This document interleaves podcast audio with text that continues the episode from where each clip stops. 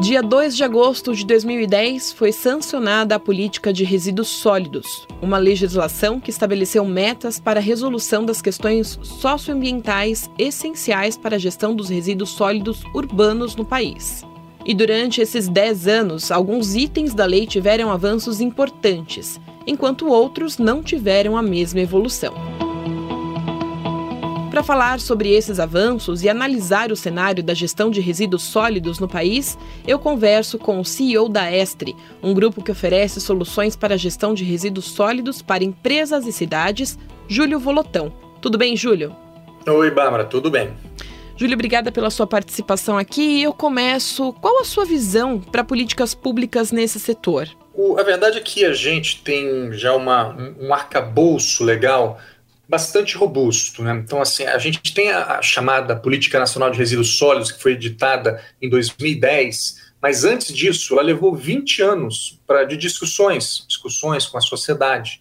É, e em 2010 foi publicada essa lei. Essa lei é uma lei muito moderna, ela teve inspiração principalmente aí na, na Europa, ela trouxe alguns, alguns instrumentos bastante, bastante inovadores. Então, assim, em termos de legislação, é, eu acho que a gente está bem servido. Os maiores problemas relacionados a, a resíduos sólidos, no, no, nosso entendimento, não está tão atrelado à legislação. É claro que você pode ter aprimoramentos é, aqui ou ali, mas no geral a gente entende que em termos de legislação a gente está bem, tá bem coberto.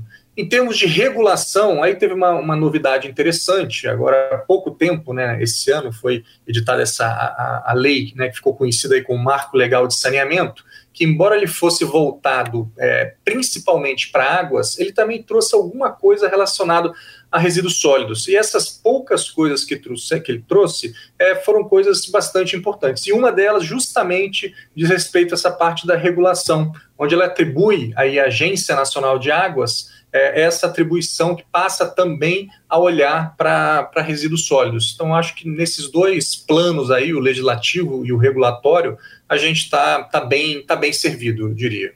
E qual leitura você faz do que mudou no Brasil com essa política nacional de resíduos sólidos? Uma das principais, um dos principais objetivos é, da, da PNRS era o fim dos lixões. Né? Infelizmente, isso a gente avançou pouco. A lei, apesar dela ser de 2010, ela trazia, ela, ela estabelecia um prazo até 2014 para que os lixões fossem eliminados. Uhum. E a verdade é que, infelizmente, isso não aconteceu. Então, passados aí de 2014 até 2020, né, seis anos depois, a verdade é que a gente continua com um déficit muito grande, muito preocupante. Hoje a gente fala que em torno de 40% da destinação ela é, ela é errada.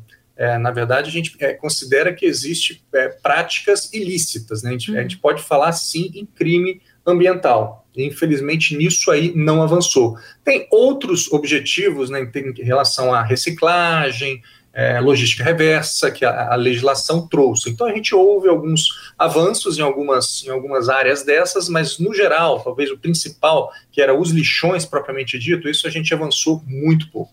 Você falou aí de crime ambiental. Como que, como que é ou não é uma fiscalização para esses atos, Júlio? Pois é, esse é um grande problema, porque a gente depende muito de uma fiscalização eficiente. É, é, claro que, assim, por ser um, uma, né, um, país de dimensões continentais, a gente acaba tendo bastante assimetria. Então, uhum. quando a gente fala em região sul e sudeste, ela tá, ela, os avanços foram muito melhores do que quando a gente fala, por exemplo, de norte e nordeste. É, então, assim, isso diretamente relacionado à fiscalização. Então, você tem, claro, os órgãos ambientais, né, de, de, de, é, de competência do Estado, principalmente, e você tem você tem um Ministério Público que tem um papel fundamental. Então, assim, a percepção nossa é que precisaria ser bastante mais é, eficiente essa fiscalização de um modo geral para que a gente atingisse objetivos, é, resultados, resultados melhores. Um exemplo que eu acho interessante é o exemplo dos Estados Unidos, porque apesar da nossa legislação ela ter se inspirado principalmente no mercado europeu, a nossa realidade ela tem muito mais a ver com os Estados Unidos. Uhum. Por quê? Por causa do tamanho do, do país, é, a questão logística, a questão da dis disponibilidade e preço das terras. Então, o nosso mercado ele se parece mais com os Estados Unidos. Os Estados Unidos, em 1979, foi editada uma lei que previa o fim dos lixões. Naquele momento, o problema deles era muito grave. Eles tinham, só para você ter uma ordem de grandeza, eles tinham 18 mil pontos irregulares, como se fossem 18 mil lixões. Enquanto a gente, hoje, a gente tem 3.001. Então, em 20 anos, eles praticamente conseguiram solucionar solucionar o problema dos lixões. Hoje a gente pode dizer que nos Estados Unidos eles têm, em termos de, legis de destinação, uma destinação adequada, coisa que a gente não tem. É, e parte disso tem muito a ver, ou o principal motivo foi justamente a fiscalização que você perguntou. A fiscalização foi muito dura, com penas é, muito pesadas, e aí, num espaço de tempo, eles conseguiram resolver esse problema. E a gente não está patinando. Júlia, a gente falou aí de fiscalização, esse é um dos desafios que a gente enfrenta com relação aos resíduos sólidos. Quais outros você acha que ainda não foram superados e o que vem pela frente? É, o resíduo sólido, bom, primeiro assim, o que é interessante é que é um, é um, é um, é um assunto, é uma questão, é uma questão é, local, mas de impacto global. Uhum. É, normalmente a gente costuma dizer, a gente costuma sempre levar em conta um, o, o, tripé, que é justamente legislação, é, regulação atuação dos entes privados, que muitas vezes são essenciais para a solução desses problemas, e também entra o cidadão, através da a educação ambiental. Então, essas três coisas, elas têm que andar muito, muito juntas. Então, assim, hoje a gente tem uma legislação adequada, a gente tem é, privado, eu diria que a gente evoluiu muito. Então, hoje você tem no Brasil algumas empresas que conhecem bastante já ó, tecnicamente o setor, elas já estão muito mais estruturadas hoje do que estavam há cinco anos atrás. Algumas associações é, representativas, fortes, então isso a gente tem avançado bastante. Eu acho que um pilar importante é justamente a, a, a conscientização, educação mesmo ambiental é, esse é um ponto que eu acho que a gente precisa avançar bastante. Um ponto específico, bem objetivo, e que sem a gente resolver esse problema, provavelmente a gente não vai conseguir avançar, é, é, o, é a questão da sustentabilidade financeira. Porque hoje esse, a questão do resíduo, por ser né, uma questão local, mais afeta aí aos municípios, ela é custeada, ela está dentro ali do, do, do orçamento municipal. Uhum. Então é muito complicado quando a gente fala aí de 5 mil e tantos municípios. É, você, é, uma, a realidade do Brasil, ela é você tem a verba carimbada decorrente da Constituição, 25% do que arrecada ou de repasse vem, é, vai para a destinação da educação, 15% para a saúde. Você tem, em média, algo em torno de 50% com pagamento de folha, ou seja, sobram 10% para todo o resto. 10% para a questão do resíduo sólido, 10% para transporte, 10% para asfalto. Então, assim, é praticamente inviável. Isso sem falar em alguns municípios que já gastam mais do que arrecadam. Então, essa é a nossa realidade. Então, esse modelo em que a conta ela é paga através do, do orçamento, ela depende do orçamento municipal, ela é uma forma que ela não tem como é, a gente atingir níveis satisfatórios desse jeito. Então vai precisar mudar. O que existe mundo afora e que a gente já viu já exaustivamente que deu certo é um conceito que o pessoal costuma dizer do poluidor pagador, hum. que normalmente você identifica o indivíduo e você e nesse compartilhamento de responsabilidades o indivíduo também tem a parcela dele de responsabilidade sobre a, o resíduo sólido. Então, isso é, isso é muito comum. Tem lugares, é, você tem sistemas diferentes, mas você tem, por exemplo, lugares em que, nos Estados Unidos, inclusive, você tem lá um saquinho que é dado pelo, pelo, pelo Estado, município, enfim, é, e que você é, é, cobrado por aquilo ali. Esse é um, esse é um formato. É um formato. Tem Sim. outros formatos, você tem instituição de taxas, de tarifas, você tem várias alternativas. O que não é nada bom, o que não está funcionando e não funcionará é o que nós temos aqui, que está é, tá no, no, orçamento municipal. Então, esse ponto da sustentabilidade financeira é essencial para a gente conseguir avançar. Falando em outros países, quais outros você acha que estão mais avançados nos conceitos sustentáveis? É assim, o, a Europa sempre ela está à frente, ela sempre está na vanguarda é, de, dos conceitos em, em, geral, seja reciclagem, seja economia circular. Então, como continente, sem dúvida, a Europa está bastante na frente, mesmo quando comparada com os Estados Unidos. Estados Unidos, até pela o, o, pragmatismo né, que eles é peculiar. Então, assim, eles resolveram o problema do, do, dos lixões, mas você não percebe tantas discussões inovadoras como você percebe na Europa. Essa, essa é a realidade. Então, assim, alguns países, Alemanha, Áustria, enfim, são países que estão, sem dúvida, estão na frente. Eles se, se, se impuseram algumas metas bastante desafiadoras enquanto União Europeia e eles estão e eles estão buscando. Então, eu acho que é um mercado que a gente tem que estar de olho, a gente tem que se inspirar. Eu acho que isso é, é importante, mas também não podemos nos enganar, porque nós não somos Europa e como eu falei, assim, a gente tem problemas que são problemas, às vezes, muito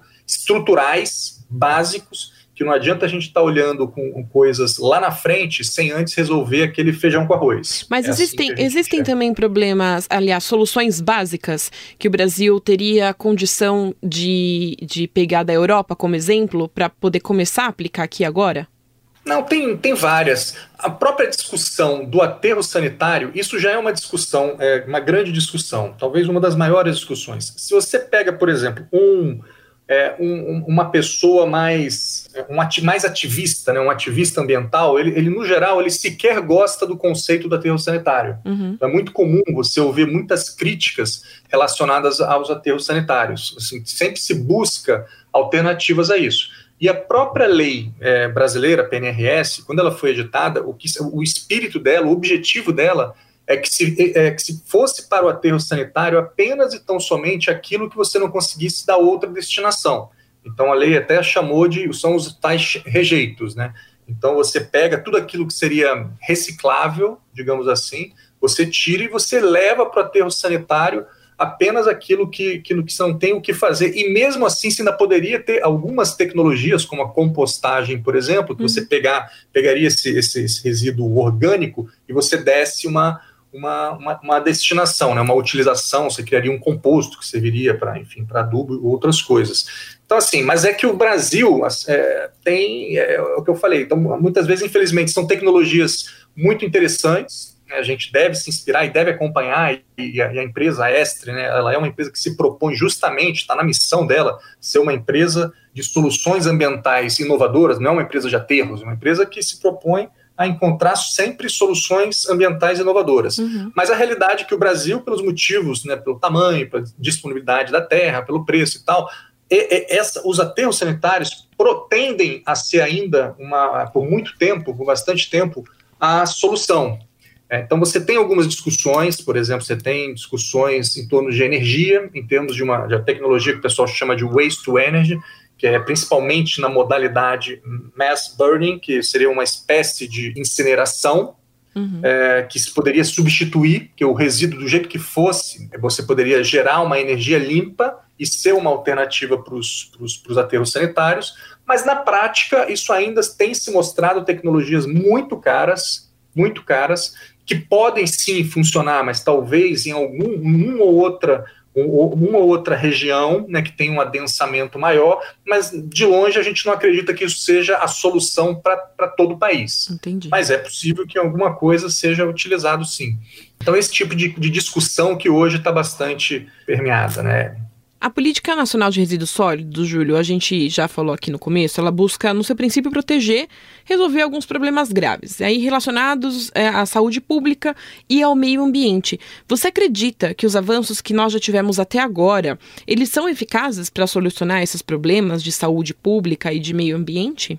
Olha, eu acho que a gente avançou muito no sentido de saber o que precisa ser feito.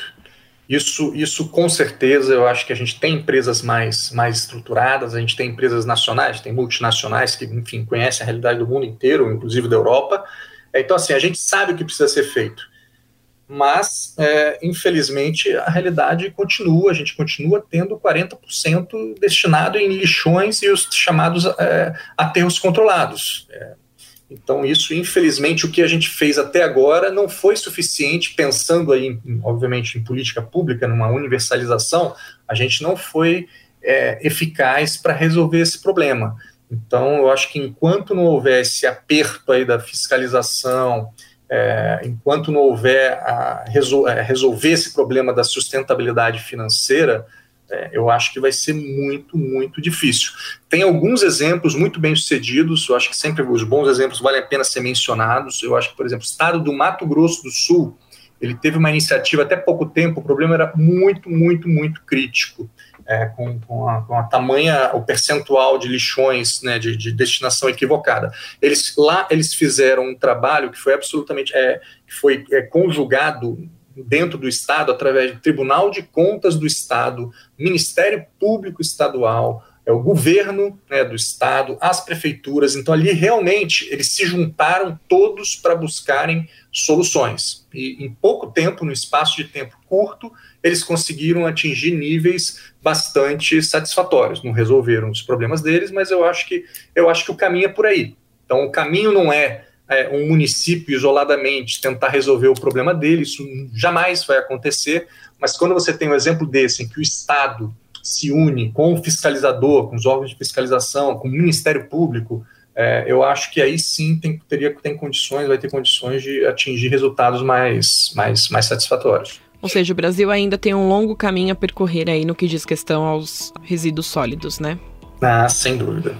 Eu conversei com Júlio Volotão, CEO da Estre, que falou sobre a gestão de resíduos sólidos, deu um panorama geral aqui pra gente da Lei de Política Nacional, que completou 10 anos em agosto, e também falou sobre os desafios que o Brasil ainda enfrenta para chegar num cenário ideal com relação aos resíduos sólidos. Júlio, muito obrigada pela sua participação. Eu que agradeço, Bárbara. Um prazer falar contigo e sempre que precisar, estou à disposição. Lembrando que a Estre é um grupo que oferece soluções para gestão de resíduos sólidos para empresas e cidades, com uma estrutura destinada à triagem de materiais recicláveis, que contribui para a preservação do meio ambiente e também inclusão social.